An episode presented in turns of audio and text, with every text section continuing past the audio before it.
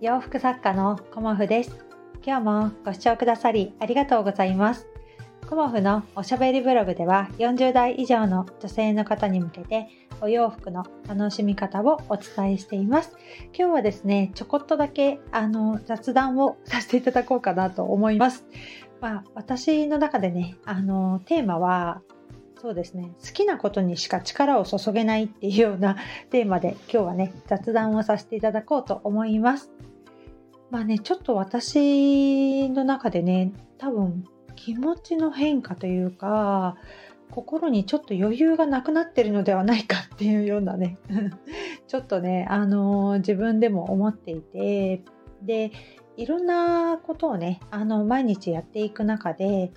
こうざわざわっとしたりねえー、なんでそんなこと毎回聞くのっていうようなことをたまたまねあの母に聞かれちゃったりしてなんか「えー、もうそのこと聞かないで」なんて言っちゃってる自分がいたんですよ今日ね。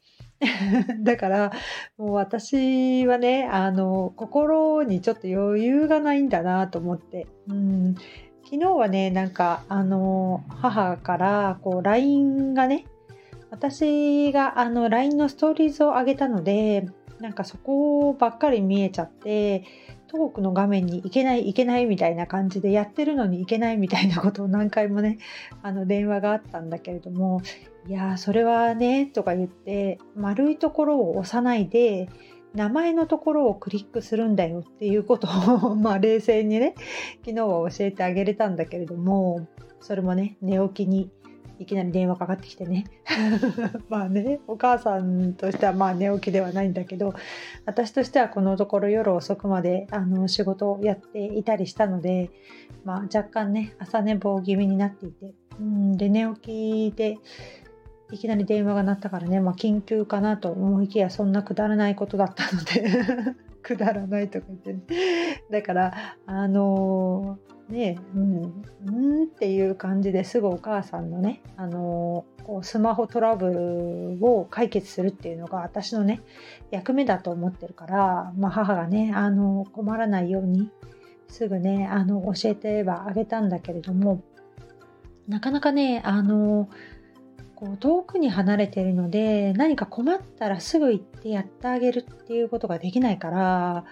それもね自分でももどかしいのとなんだか心に余裕がなかったんだろうね今日はね。なんか、うん、一生懸命このこうね今日発送だからあの納品書を作ってで伝票をあの照らし合わせながらねあのお洋服にあのプライスタグをね一生懸命つけてたんだよね。でその最中とかいう時に母から電話があったものだからね。私もえーと思ってとりあえずあのこうねメカブのレシピを毎回この時期に聞いてくるんですよ母は。で毎回あの東北の方からメカブをいただくから毎年この時期に必ずメカブはどうやって食べるかっていうことを私に聞いてくるんだけれども、まあ、毎回毎回お伝えはしているんだけどね 伝えてるんだけど母はもうね毎回聞いてくるんですよ。うんでそこにね私がねもうっていう感じについなっちゃったんだよね。珍しくね。うん。だからあいかんいかんと思ってあの後でね冷静になってあの母に電話してあげなきゃいけないなと思うんですけどまあね心に余裕って必要ですよね。うん。だからちょっとあの自分の中でねこう反省点もありなんだけれどもここでねあのちょっとお話しさせていただいてあの 一息ついてねあの次の仕事に向かいたいななんて思っていましたうんで私自身やっぱりこう仕事をしている中であの楽しいこととあの好きなことにしか力を注げないなっていうのを、まあ、改めてというかこの頃ねひしひしと感じてるんですよね。であのお洋服販売とかいろんなものを私販売はしているんですけどもあの、まあ、買っていただいたらねもちろん嬉しいし着ていただいたらもちろん嬉しいんですけど私の中でねなんかそのそこ以前の何て言うんでしょうねこう企画してこう作ってこう商品をアップしてとかねあの SNS で告知してとかご紹介してっていうまでがねなんだかすごく楽しいんですよね。でそれをやり終えてしまうとあのこう本当はねそんなことじゃいけないんだけど売れても売れなくてももうなんかその前にやりきったみたいなあー楽しかったみたいな感じにああなってるなと思って今日もねあの伝票っても書いてあのプライスタグつけて発送をしたんですよ。うんで大和さんね今大きな箱を車に乗せて行ってきたんだけれどもああ発送したと思ってふーってなんか力が抜けてしまってそれじゃダメなんだよね。そこから先あの、まあ、委託でお送りしてるんであるからあの4月のね1日から7日まであのインバの家ギャラリーさんでイベントを開催しておりますのでということをあのたくさんの方にねお伝えするっていうところに力を注がなければいけないんだけれどもなんかね送ることとかあの作り上げてあのこう何て言うんでしょうねあのアップしてっていうかねご紹介までになんかものすごくなんか全力でいっちゃうんですよね自分がね。だからあのそれが終わった時にこうなんか楽しかったとかあの 好き好きなことなんですけどそういうことをやることがね YouTube にアップしたりとかあの SNS やったりするの意外と私好きなんですけどそういうことにしかなんか力が注げてないなっていうことにあの気づきました。心がねあのそこであの満足してしまってるというかね、うん、だからもっとそのお洋服ね販売するっていうことはビジネスなんだからもっともっとねあの売るための戦略とかそういうことを突き詰めていくというかね。そこが私の甘いところでそこができてないからね。ダメなんだなっていうことも本当に分かっているしこのいろんな方のねノウハウとか、ね、ビジネスとはこういうものです、ね、寝る間も惜しんで頑張りましょうって教えてくれてるんだけれどもなんかそこにできてないダメな自分がいて。だから何て言うのかな。こう時々ねこうやってあのスタイフでお話しさせていただくことが私にとってねいいあの心の息抜きというか そういう風になっています。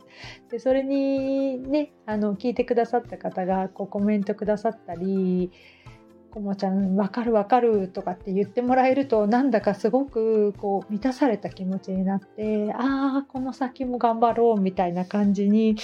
ああ私はなってるんだなっていうことをねちょっと今日はね